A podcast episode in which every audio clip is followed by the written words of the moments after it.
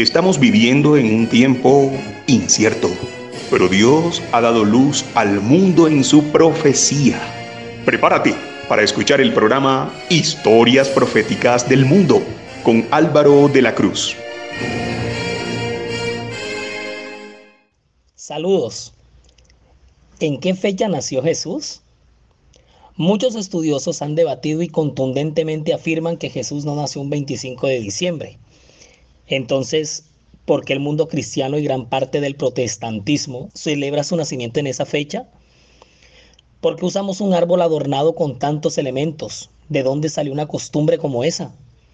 Santa Claus, los muñecos de nieve, el trineo, los renos, el pesebre, la novena de aguinaldos, los villancicos. ¿De dónde se originó todo ese mundo de íconos propios de esta época? ¿Los tres reyes magos existieron? Pero, un momento, ¿Eran reyes? ¿Eran tres? La historia profética del mundo se complace en presentar esta nueva serie que hemos preparado, con todos los hierros para toda nuestra audiencia. Una serie con un contenido tan hermoso, pero con matices algo místicos, de tiempos evocados llenos de nostalgia, y todo un mundo construido a base de tradiciones, costumbres y cuentos, en la cual todos hemos terminado involucrándonos empieza la serie de la historia de la Navidad.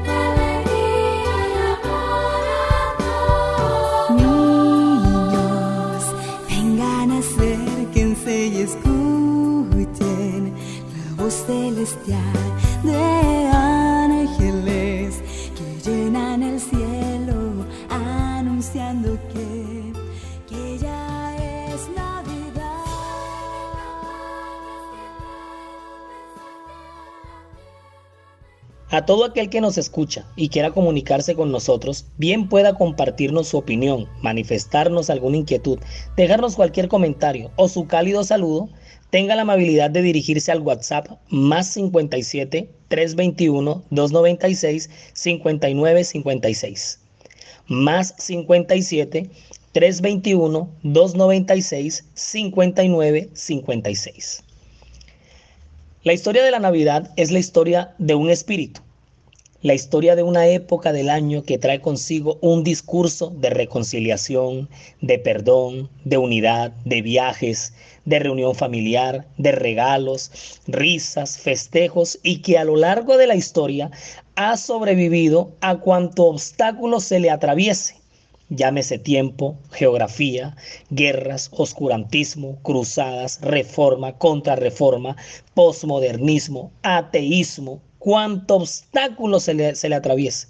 Y además, cada año que pasa, este espíritu se hace más fuerte y se hace más necesario en el afán de la búsqueda de la paz mundial.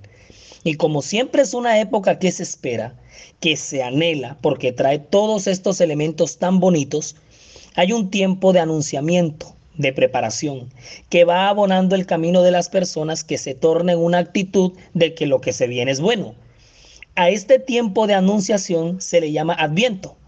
Y por eso es que el comercio, la economía, la industria del entretenimiento, el cine, la música, hasta las emisoras se unen al adviento, que desde incluso antes de diciembre se empieza a proclamar. Se comienza entonces a pintar la casa, a comprar la ropita, desempolvar los arreglos navideños. Las tiendas de barrio se alistan a vender la pólvora, el traquitraqui, los volcanes. La noche de la, cena de noche de, la cena de Nochebuena ya empieza a cranearse. Las ovejitas y demás accesorios del pesebre llenos de tierra por estar guardados un año se sacan de la caja donde la metimos. Los bastones, los muñecos de nieve, en fin, la cosa arranca con el Adviento. Para llegar a comprender el porqué de este comportamiento tan masivo, de todo este universo de tradiciones en esta época del año, tenemos que dar un super vueltón en el pasado y remontarnos al punto cero, al origen, a la semilla y al terreno donde se sembró, al sembrador y todos los abonos que utilizó para que esta fiesta evolucionara a tal punto que, como mencionamos al principio, viajó a través del tiempo, pasando por diferentes lugares de los mapas, una estela de personajes, un sinfín de hechos, eventos y situaciones que todo lo que vamos a ver aquí en esta serie. Así que mucha atención porque en este paneo general que se va a proyectar se viene como una nómina dura de personajes que van a desfilar por esta serie. Por aquí van a pasar los antiguos babilonios y sus fiestas en torno al 25 de diciembre por ser la fecha del nacimiento del, entre comillas, niño Dios Tamuz se van a asomar los romanos con sus fiestas de la Brumalia y la Saturnalia, que eran nueve días antes del 25 de diciembre en honor a Saturno.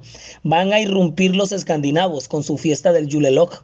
Odín, Sleiner, Berta, la diosa nórdica del hogar, Nicolás de Neira, que más adelante se va a llamar Santa Claus o Papá Noel o el viejo Pascuero, como le quieran llamar, Mitra, por aquí va a aparecer el Sol Invictus, Constantino, que va a ser el galán del momento y que va a cristianizar también, entre comillas, todas las formas antiguas de paganismo cuando se proclama emperador. Se va a meter Aureliano, San Francisco de Asís, hasta el burrito sabanero de Belén va a meter sus narices en este asunto.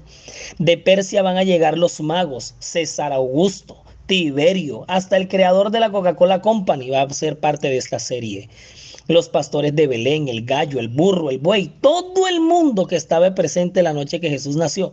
Zacarías, Ana, Elizabeth, José, María. Pero si de personajes se trata, ¿qué pues diremos de los lugares por donde vamos a viajar en esta serie?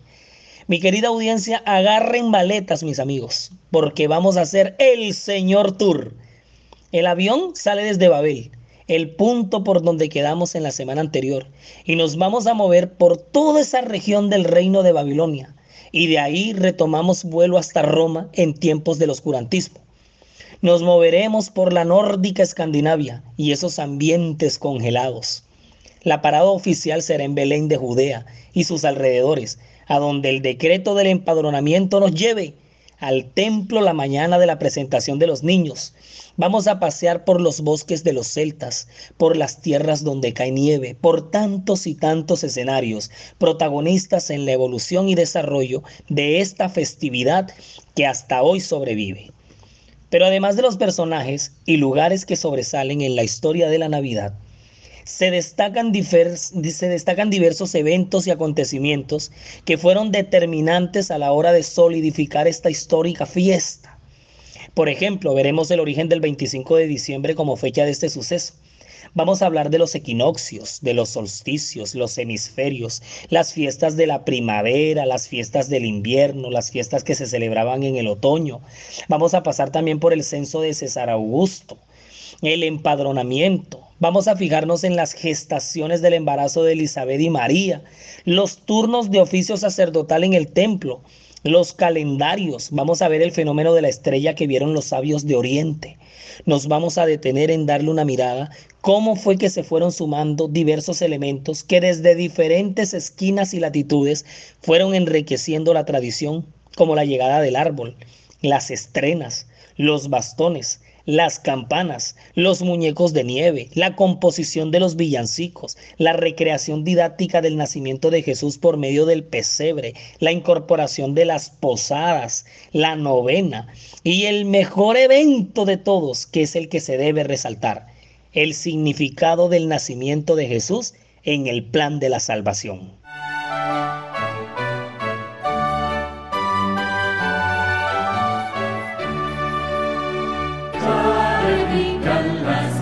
Allahumma sallallahu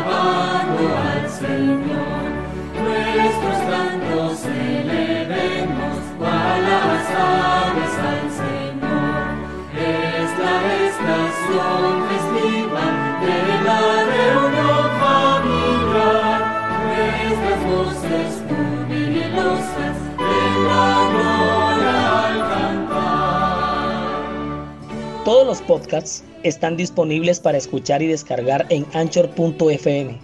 Búsquenos como la historia profética del mundo. Y con el mismo nombre nos encuentra en Spotify. La historia profética del mundo también está en YouTube. Siga nuestra cuenta, dele like a los videos y active la campanita de notificaciones para que le llegue de inmediato cualquier contenido que se vaya compartiendo. Nuestra página web oficial en internet es www.lahistoriaprofeticadelmundo.com www.lahistoriaprofeticadelmundo.com Y repentinamente apareció con el ángel una multitud de las huestes celestiales que alababan a Dios y decían, Gloria a Dios en las alturas y en la tierra paz, buena voluntad para con los hombres. Eso está en Lucas 2, versículos 13 y 14. Lucas 2, 13 y 14. Así como este coro de ángeles santos interpretaron aquella noche este maravilloso canto que alababa al cielo por el gran milagro de la salvación, el nacimiento del Mesías, lo primero que vamos a hacer en esta serie es tratar de ubicar hasta donde nos sea posible la fecha del nacimiento que Jesús, que les digo de una buena vez, sin afán de desilusionarlos, que exacta no vamos a encontrar la, la fecha del nacimiento de Jesús. O sea, exacta no la vamos a hallar. El día exacto no vamos a dar con él y ya se van a dar cuenta por qué. Como nos vamos a mover en el calendario lunar de los judíos, pero también dentro de los solsticios y los equinoccios, nos vamos a dar cuenta de la inestabilidad del conteo del tiempo. Pero que de que en una fecha nació Jesús, pues por supuesto que nació. Pero a la vez vamos a caer en cuenta que eso no es lo verdaderamente importante. Esta serie va a tener siete episodios además de este, es decir, ocho en total. Y cada uno de ellos, en cada uno de ellos, vamos a abordar una esquina de la historia de la Navidad desde una documentación y rastreo que pretende alejarse del sesgo o del sectarismo y que con total objetividad buscará en primer lugar la fecha aproximada del nacimiento del Salvador. Eso va a ser en el próximo episodio.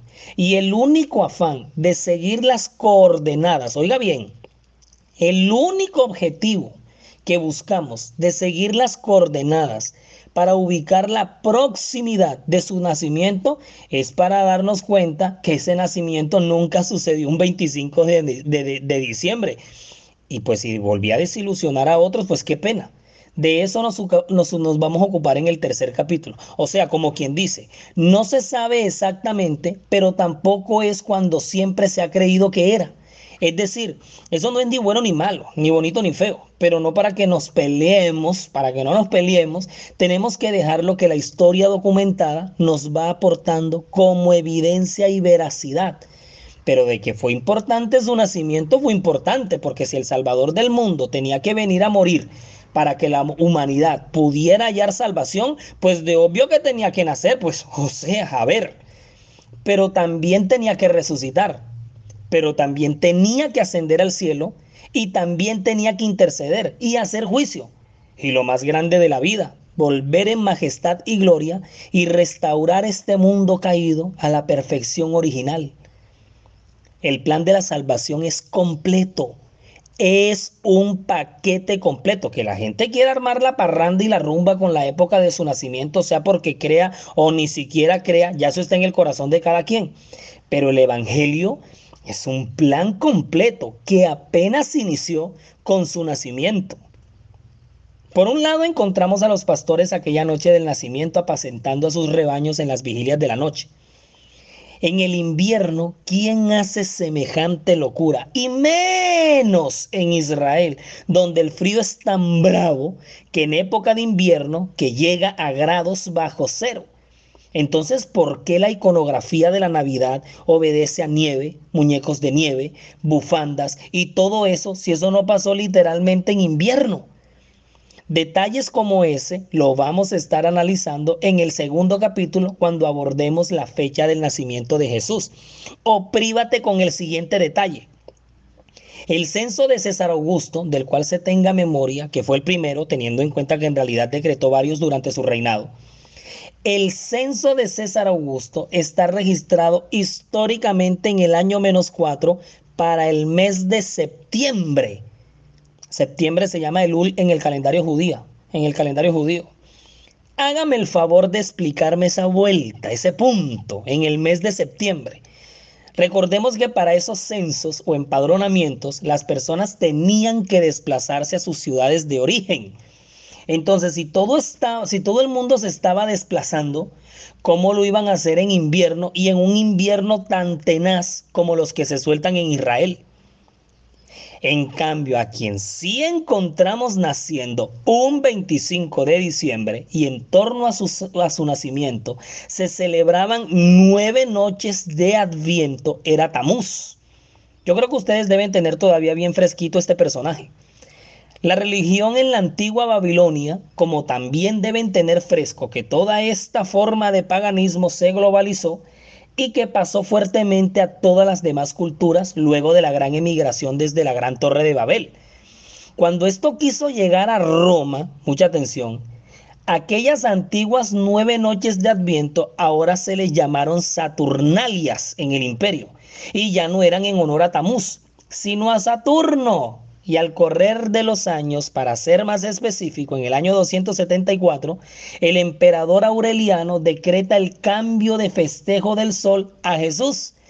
Y cuando Constantino llegue a rematar la cosa, cristianizando tradiciones paganas como esta, y entonces tenemos una fecha en honor, una fecha pagana, en honor al nacimiento de una deidad pagana, pero ahora con la cara de cristianismo severo golazo el que nos va a marcar Constantino. Sí, porque es que este conflicto de los siglos en realidad es como un torneo. No, este hay muchos más golazos nos va a meter durante esta época tan oscura. Estamos hablando de los siglos cuarto y quinto de nuestra era. Eso va a ser en el tercer episodio cuando toquemos de cerca esta fecha tan emblemática.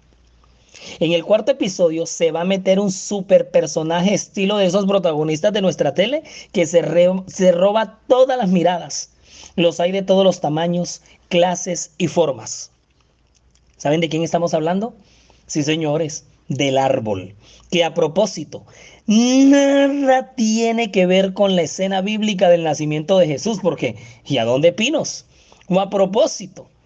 O sea, se sale de todo contexto de los elementos que rodearon ese momento, pero que en la original religión babilónica sí aparece representando a Tamuz, el niño dios de Babel, en cuyas ramas sus fieles devotos van a colgar las cabezas degolladas de sus enemigos puesto que era el árbol símbolo de la victoria, en cuya copa se colocaba la estrella de seis puntas simbolizando a Tamuz esa figura del árbol va a viajar junto con todas las demás costumbres y prácticas por todas las zonas geográficas. Y cuando llegue a Roma, su versión de la Navidad babilónica va a ser de película, ya que van a ser pinos.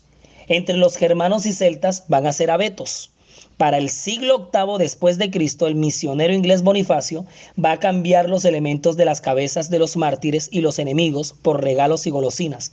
Y solo hasta 1878, ya estamos hablando del siglo XIX, la tradición del árbol va a llegar a México.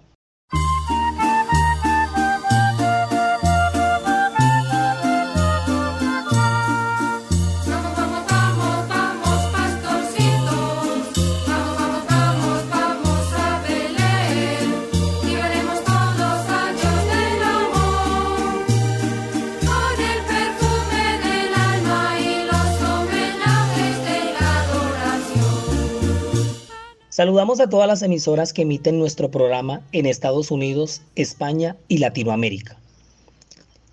Y como con el correr del tiempo se van a ir sumando una cantidad de cosas, no podemos dejar pasar por alto una tradición que nos llega de Alemania desde el siglo XIV, donde la gente cantaba y danzaba alrededor de la recreación de la escena del nacimiento en vivo los niños venían de las aldeas y de las villas con tambores y panderetas haciendo el papel de pastorcitos. Y solo hasta el siglo XVI es en España, oiga bien, en la madre patria, donde se van a organizar estas cantatas dándole el nombre de villancicos, porque venía de los niños de las villas.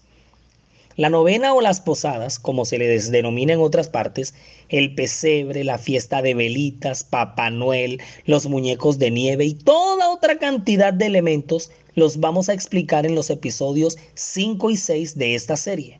Y en el episodio 7 haremos un especial glorioso a nuestro Salvador, de lo que nos revela la Biblia y el espíritu de profecía sobre la noche que Jesús nació. Ya que su nacimiento se da en el momento perfecto de la profecía. Pero cuando vino el cumplimiento del tiempo, Dios envió a su Hijo, nacido bajo mujer y nacido bajo la ley, para que redimiese a los que estaban bajo la ley, a fin de que recibiésemos la adopción de hijos. Este versículo que acabo de leer se encuentra en Gálatas capítulo 4, versículos 4 y 5. Gálatas 4, 4 y 5. El nacimiento de Jesús debe representar para nosotros que somos sus hijos, más que el motivo de celebración de un sinfín de cosas, debe representar más bien el espíritu de escudriñamiento de las escrituras, ya que el nacimiento de Jesús se dio en el marco de una profecía como lo fueron las 70 semanas de Daniel 7. O de no, el mismo Jesús no lo hubiera anunciado cuando exclamó a los cuatro vientos en Marcos 1.15, el tiempo se ha cumplido y el reino de Dios se ha acercado. Arrepentíos y creed el evangelio, en el evangelio. Eso lo dijo el mismo Jesús en el evangelio de Marcos capítulo 1 versículo 15. Pero desafortunadamente, en ese tiempo cumplido, cuando Jesús nació, quienes debieron haber entendido claramente todo este evento, quienes lideraban a la iglesia, quienes lideraban al pueblo, estaban tan, pero tan velados en su entendimiento por haberse dejado infectar su intelecto por el mercantilismo, la corrupción y sus intereses personales, vamos a pasar por la sorpresa que son unos sabios de Oriente a quienes por tantos siglos se les ha llamado magos, provenientes de Persia. No eran israelitas no eran maestros doctos de la ley, no pertenecían al liderazgo del pueblo judío, pero sí eran conocedores, estudiosos y lo mejor, estaban expectantes al momento preciso del cumplimiento de la llegada del Salvador del mundo. Identificaron la señal de su nacimiento. ¿Y cuál fue la señal de su nacimiento? Un coro celestial de ángeles que a kilómetros se divisaba en el firmamento como una estrella. Van a emprender una travesía hasta llegar al niño y cuya aparición en escena en el episodio 8 va a generar todo un interesante análisis por su origen y el papel que representarán muchos personajes al final del tiempo que sin ser el pueblo de Dios, oigan bien, sin ser el pueblo de Dios nominalmente, llegarán a entender los eventos proféticos y recibirán a Jesús en su corazón y alcanzarán la salvación. De esta manera, en este episodio de introducción, hemos hecho un paneo general, hemos trazado el mapa y hemos presentado delante de nuestra apreciada audiencia el croquis de esta nueva serie.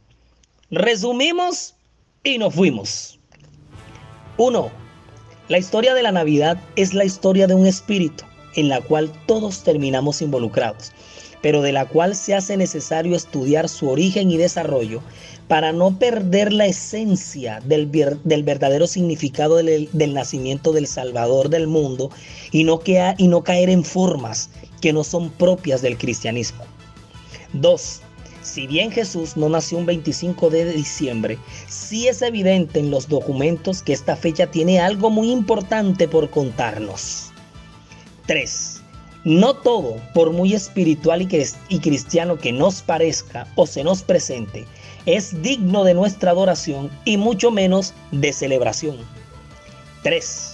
Un mundo icónico, repleto de elementos, lugares, personajes y sucesos como árboles, los países nórdicos, las fiestas saturnales romanas, el oscurantismo religioso, comienza delante de nosotros en esta serie.